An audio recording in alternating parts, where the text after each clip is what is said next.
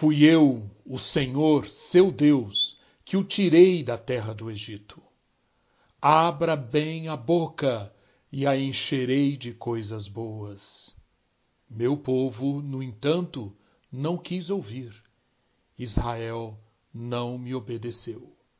Com estes versículos, Salmo 81, versículos 10 e 11, quero saudar você e agradecer muito a Deus por ter a sua companhia neste episódio 67 da série Justiça e Esperança para hoje. Nesta passagem do livro de Salmos, Deus deixa claro qual é o seu propósito para o seu povo. Se nós abrirmos bem a boca, ele a encherá de coisas boas.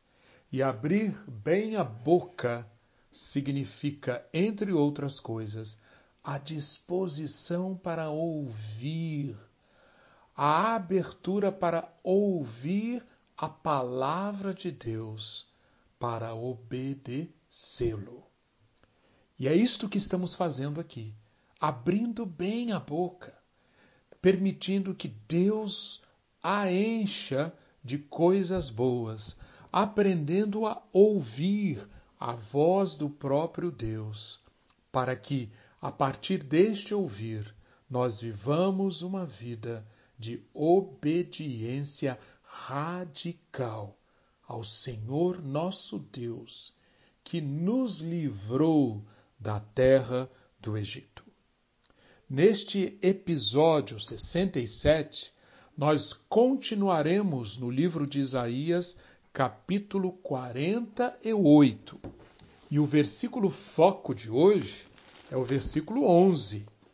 Por amor de mim, por amor de mim é que faço isto, pois como seria profanado o meu nome? Não daria a mais ninguém a minha glória. No episódio de ontem, nós estudamos neste importantíssimo capítulo 48. Começamos a estudar seis itens que fazem com que o nosso ouvir seja sintonizado, seja aberto, seja receptivo para o que Deus quer comunicar. O nosso tema do episódio anterior e desse também é: Fala, Senhor, porque o teu servo, a tua serva, ouve. E esses seis ingredientes, nós já estudamos dois deles.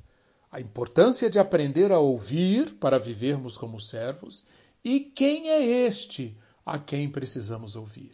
E este a quem precisamos ouvir já estudamos versículos 6 a 11. É um Deus que fala e é criativo, porque ele anuncia coisas novas antes que aconteçam. É um Deus que fala através da história do passado, mas é também, e foi aí que nós paramos no episódio anterior, é um Deus que resguarda sua honra e o seu nome para garantir a salvação do que ele criou. Então, eu convido você para voltarmos hoje aos versículos 9, 10 e 11 e entendermos o que significa Deus afirmar que por amor dele, por amor dele, é que ele está fazendo isto. Leia comigo os versículos 9 a 11. Diz assim a palavra do Senhor: Por amor do meu nome, retardarei a minha ira, e por causa da minha honra, me conterei em relação a você, para que eu não venha a exterminá-lo. Eis que refinei você, mas não como a prata. Eu o provei na fornalha da aflição. Por amor de mim, por amor de mim é que faço isto, pois como seria profanado o meu nome? Não darei a mais ninguém a minha glória. Essa é uma das passagens de diversas outras passagens que nós temos nas Escrituras, nas quais esta pergunta é respondida: por que Deus age salvando? Por que, tendo em vista o conhecimento íntimo que Deus tem das tendências teimosas e rebeldes de Israel, que são declaradas aqui nesse capítulo, Israel é um povo que tende a ser idólatra e rebelde, porque Deus simplesmente não os abandonou a um destino que o povo fez por merecer. Por que Deus vai fazer essas coisas novas? Porque Ele vai libertar. Isaías responde com um tema que é apresentado, por exemplo, em Êxodo 34, em Ezequiel 36. Qual é o tema? O tema que mostra que quando Deus fez uma aliança com o povo de Israel, seu nome, o nome de Deus, a reputação de Deus, passou a ser indissociavelmente ligado a eles. Eles passaram a portar, a levar o nome de Deus. Lá em Êxodo 32, Êxodo 34, quando Moisés argumenta com Deus por que, que Deus não deveria destruir Israel no Sinai após o incidente do bezerro de ouro, Moisés, inspirado com seu coração embebido com a visão de Deus, ele não apresenta para Deus uma questão de legalidade, de mérito, para Deus não destruir o povo.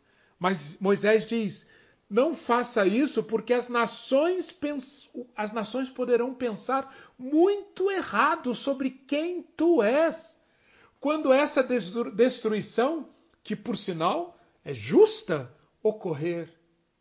Portanto, a verdadeira questão não é se Deus é justo no sentido de retribuir a, o comportamento das pessoas com a moeda adequada. Não. A verdadeira questão é: será que esse Deus é gracioso? Se eles olharem para a ação desse Deus, eles, os povos, elas, as nações, será que não vão achar que esse Deus é idêntico a tantos outros deuses, com uma justiça caprichosa que faz a, a acontecer aos povos, às nações, aquilo que elas merecem? Ou verão um Deus que é diferente de todos os outros, em sua incrível paciência, misericórdia, amor leal.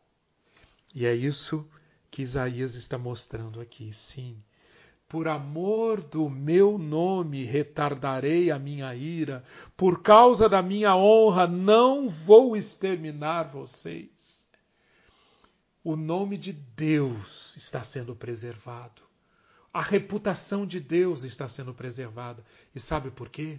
Porque se não fosse isso, as nações, os povos ficariam sem o testemunho daquilo que é a única chance de salvação para esses povos, para essas nações, enxergarem a esse Deus na verdade do seu caráter, enxergarem a esse Deus como ele é, enxergarem que o nome de Deus é cheio de misericórdia, é cheio de graça, é cheio de amor leal e, portanto, essas nações, esses povos terão oportunidade de fugirem do engano de compararem Deus a ídolos, de não perceberem que o nome de Deus é santificado, que a reputação de Deus nunca pode ser igualada do, aos, à dos ídolos. Ou seja, Deus deve salvar o seu povo não porque este povo merece, mas para que o mundo conheça a natureza do único Deus verdadeiro. E é isto que significa a expressão por amor de mim. Por amor de mim é que faço isso. Minha irmã, meu irmão, hoje, no século XXI, se queremos compreender, se queremos ao acompanhar as ações de Deus, devemos ver por detrás das ações os propósitos de Deus e por detrás dos propósitos a motivação de Deus. E a motivação de Deus hoje é a mesma da época de Isaías. É a mesma da época na qual Ciro foi levantado para redimir o povo da Babilônia. A motivação de Deus é o seu amor, a sua misericórdia, a sua graça, é preservar seu nome de ser igualado ao nome dos ídolos, ao nome dos falsos deuses, para que a partir daí o mundo possa conhecer a natureza do único Deus verdadeiro. Isso é tão real hoje como foi há 2.700 anos atrás.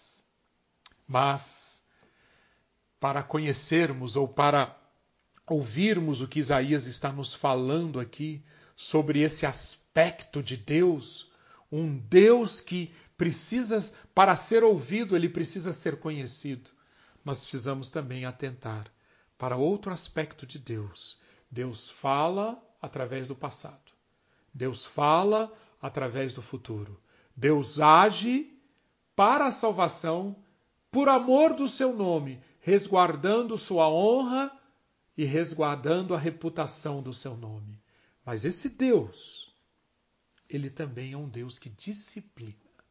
Versículo 10: Eis que refinei você, mas não como a prata. Eu o provei na fornalha da aflição. Nós acompanhamos muito isso na primeira parte de Isaías de 1 a 39, quando a nota da disciplina, do julgamento não destrutivo aconteceu. E o propósito de Deus em tudo isso, refinar o seu povo, não levando esse povo à destruição, provar este povo na fornalha da aflição, para quê? para que este povo tivesse uma oportunidade, um ponto de retorno para voltar-se para Deus, a partir do escutar a Deus em meio à disciplina, em meio à fornalha, em meio ao sofrimento. Nos versículos 12 a 14, Isaías nos apresenta mais uma característica desse Deus que precisa ser escutado, que deve ser escutado. Isaías diz no versículo 12: Escute, ó Jacó, e também você, Israel, a quem chamei. Eu sou o mesmo, sou o primeiro e também o último. Também a minha mão fundou a terra, e a minha mão direita estendeu os céus. Quando eu os chamar, eles se apresentarão juntos. Reúnam-se todos vocês e escutem. Quem dentre eles anunciou estas coisas? Aquele a quem o Senhor amou executará a sua vontade contra a Babilônia e o seu braço será contra os caldeus. Isaías está nos apresentando esse Deus como Senhor do universo, único, exclusivo, criador, fundador da terra e com capacidade de ordenar que aconteçam essas coisas novas e ocultas. No caso, aqui no versículo 14, mais uma vez, o chamado de Ciro e a ordem a Ciro para derrotar Babilônia e libertar o povo de Deus da mão opressora dos caldeus. Sim, este é o Senhor, é o primeiro e o último, qualquer semelhança com aquela declaração que é feita no, no Apocalipse sobre Jesus, o Deus Filho, o Alfa e o Ômega. Qualquer semelhança com Isaías 48, 12, quando é dito de Deus como primeiro e último, não é mera coincidência. Afinal, Filho, Pai, Espírito, Deus o Deus que se revela aqui como o Alfa e o Ômega, fundador da terra, aquele cuja mão direita estendeu os céus e cuja mão executa coisas novas, profundas, incluindo executar na hora que ele determina a sua vontade contra a Babilônia, contra os caldeus. Esse Deus, versículo 17, é aquele que fala o que é útil e guia pelo caminho em que devemos andar. Preste atenção no versículo 17, memorize o versículo 17. Assim diz o Senhor, o seu redentor, o Santo de Israel: Eu sou o Senhor, o seu Deus, que lhe ensino o que é útil e o guia pelo caminho em que você deve andar. Isaías então mostra esse quadro completo de um Deus que fala, fala ensinando para quem quer ouvir, para quem se dispõe a ouvir, não qualquer coisa, mas aquilo que é útil, mostrando sempre, guiando sempre a quem se deixa guiar, guiando pelo caminho, pelo caminho em que devemos andar. Esse é o Deus que deve ser ouvido. Fala através do que já aconteceu, fala através do que irá acontecer. Age motivado pelo amor ao seu nome. Ele é um Deus que disciplina, que purifica, que refina o seu povo. Ele é um Deus exclusivo, único, Senhor do universo, Senhor de Israel. Ele é um Deus que guia o seu povo pelo caminho em que deve andar. Mas Isaías 48 tem muito mais a ensinar sobre o escutar, sobre o fala, Senhor, porque o teu servo ouve. E um terceiro aspecto presente aqui revela-nos quais são as dificuldades para ouvir. Por que, que é tão difícil para o ser humano escutar Deus?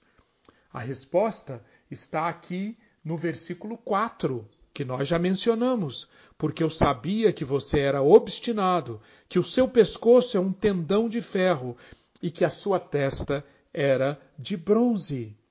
No versículo 8, você não ouviu, não conheceu, nem tampouco antecipadamente se abriram os seus ouvidos. Por que, diz Deus? Porque eu sabia que você não é nada confiável e é chamado de transgressor desde o ventre materno. Aqui nós temos uma afirmação que aparece em diversos outros trechos bíblicos de que o não escutar a Deus não é um acidente, não é algo que ocorre por acaso, não é uma deficiência cognitiva. Não. Nós não escutamos a Deus em grande parte porque porque temos uma natureza obstinada que quer fazer com que o mundo seja do jeito que nós desejamos, que quer adequar a realidade, que quer fazer com que as coisas girem em torno de nós mesmos. Serve a forte imagem que Isaías usa no versículo 4, que nós temos um pescoço como um tendão de ferro e uma testa como de bronze. Ou seja, pessoas, sociedades, povos, de maneira obstinada e atrevida, insistindo em seu próprio caminho, como tendo uma testa de bronze, como um pescoço tão rígido, tão duro como ferro, seguindo, seguindo, seguindo, deixando de escutar Deus, como Paulo apresenta em Romanos capítulo 1, recusando-nos recusando a assimilar a revelação de Deus, a nossa dívida, a nossa dependência, o nosso dever de dar graças a Deus e recusando-nos a isso. Começamos a olhar para a criação como algo controlável, como meio de suprir as nossas necessidades. Esses somos nós. Deus sabe que em nós habita um coração não confiável, um coração de transgressor. E por isto, por isto é tão difícil escutar. Outro aspecto revelado neste capítulo. Em que consiste este escutar? Se você observar bem, você verá que esse ouvir é muito mais do que escutar com os ouvidos físicos. Esse ouvir é o que? Versículo 6. Você já ouviu. Agora olhe bem para tudo isto. Então, vai além do, do escutar. Olhe bem para tudo isto. Será que você não vai admitir que falei a verdade? Ou seja, escutar, prestar atenção, obedecer, admitir que a palavra de Deus é a verdade e adequar a nossa vida a esta verdade. Este é o escutar que está sendo apresentado aqui. No versículo 16, aproximem-se de mim e escutem isto. Desde o princípio não falei em segredo. Desde o tempo em que isso vem acontecendo, tenho estado lá. Aproximem-se, chegue mais perto. Este aproximar-se, esse prestar atenção, esse deixar que o nosso coração, que naturalmente é tão ególatra, é tão narcisista, aceite que a palavra de Deus é a verdade e intencionalmente submeter a nossa vida a esta verdade, obedecer à palavra de Deus, que, se nós observarmos bem, não é uma palavra mística, misteriosa. Não. Lembre-se das palavras de Deus a Abraão. Antes disso, a palavra de Deus a Adão, a Eva e inúmeras outras vezes. Palavras simples sobre a vida. Palavras cheias de verdade, com promessas facilmente assimiláveis e verificáveis, mostrando que Deus está intimamente envolvido nos assuntos dos seres humanos. Ele não está em um ponto distante, longe de nós, cheio de sua glória e inacessível. Não! Deus se tornou acessível ao revelar sua vontade e ao chamar as pessoas para agirem de acordo com essa vontade. E Deus doou-se para tornar essa ação possível. O Verbo se fez carne e habitou entre nós. Quando Jesus Cristo encarnou Deus na terra, não havia ali uma modalidade chocante, algo diferente de tudo que tinha acontecido. Não. Jesus, a palavra de Deus encarnada, era o ponto final lógico de tudo que Deus havia feito em Israel e por meio de Israel até aquele ponto. Por isso, diz Deus, aproximem-se e ouçam. Israel deveria se aproximar e ouvir, porque todas as evidências de sua experiência deveriam mostrar-lhe duas coisas. Primeira, Deus pode ser compreendido. Segunda, o que ele disse iria acontecer. Esses, estas mesmas duas coisas são válidas para nós hoje, e assim deve ser o nosso escutar a palavra de Deus, ouvir, olhar bem, admitir que é verdade e aproximar-se. Neste capítulo também, Isaías nos apresenta um quinto aspecto do escutar como servo. Isaías nos mostra quais são os benefícios de escutar, de ouvir, e eles são muitos. Leia o versículo 15, versículo 18, versículo 21, versículo 22. Por exemplo, o 15. Eu tenho falado, também já o chamei, eu o trouxe e farei próspero o seu caminho. Versículo 18: Ah, se você tivesse dado ouvidos aos meus mandamentos, então a sua paz seria como um rio e a sua justiça como as ondas do mar. Note, justiça e paz. Paz não é meramente, como já temos visto, a ausência de hostilidades, a ausência de conflitos, mas é um estado de bem-estar geral que procede de ter escutado Deus sobre a natureza da vida humana e as maneiras que este Deus planejou, as maneiras pelas quais fomos criados para viver, adequarmos-nos a essas maneiras e experimentarmos esse bem-estar geral de quem está em paz, de quem está completo, de quem está inteiro e que, portanto, experimenta a justiça. A justiça está diretamente associada a isso, ao correto, ao que está em ordem, ao que está ligado à vida de Deus. E aprendemos aqui que, se escutarmos, independente dos, das hostilidades, independente das circunstâncias, experimentaremos essa paz, essa justiça como um rio, como as ondas do mar. Rio e ondas do mar aqui são símbolos de abundância. Quem vive nas margens de um grande rio não precisa temer nenhuma interrupção no abastecimento de água. Quem fica na praia não tem nenhuma inquietação quanto às ondas do mar.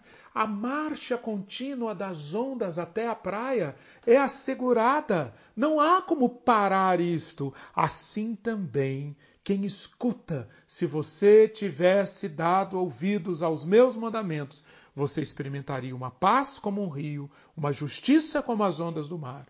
E no versículo 22, o profeta termina dizendo que aquele que escolhe o não escutar, aquele que entrega-se à impiedade, esse ficará sempre distante dessa paz e dessa justiça, porque para os ímpios não há paz, diz o Senhor. Finalmente, Isaías nos apresenta um sexto aspecto do ouvir, do escutar, que podemos chamar de quais, qual é a grande implicação já que eu ouço e eu escuto, o que, que deve acontecer como efeito na minha vida? Versículo 20. Saiam da Babilônia, fujam do meio dos caldeus, anunciem isto com voz de júbilo, proclamem e levem esta boa notícia até os confins da terra e digam: O Senhor remiu o seu servo Jacó. Saiam da Babilônia. Isto valeu para os exilados, quando a palavra de Deus foi trazida a eles, mostrando que o tempo do, da, do, exílio tinha acabado e eles podiam sair da Babilônia e experimentar, escutar Deus, sair da Babilônia e, e experimentar essa intervenção de Deus, abrindo um caminho de vida, de paz, de justiça. Mas essa palavra saiam da Babilônia também é válida para todos os outros tempos, inclusive o nosso. Nós vivemos, como já vimos aqui, em tempos em que estamos cercados por uma Babilônia espiritual, uma cultura que quer tomar o lugar de Deus, uma cultura que fecha as, que vira as costas para Deus. E Isaías então nos diz: a implicação de escutar Deus é sair da Babilônia, não se conectar, não fazer aliança com esta Babilônia, fugir do meio dos caldeus. Mas é mais do que sair, é mais do que fugir é anunciar isto com muita alegria e proclamar e levar esta boa notícia, este evangelho até os confins da terra. Vejam a questão missionária, a questão de testemunho do servo de Deus que está apresentado aqui, indo até os confins da terra dizendo: O Senhor remiu o seu servo Jacó. Ele libertou o povo que, apesar do pecado e da rebelião, não foi rejeitado, mas foi constituído como uma evidência viva de como o Senhor é santo e incomparável. Escute, Deus. Fala, Senhor, porque o teu servo ouve. Que isto seja uma realidade na nossa vida. Amém.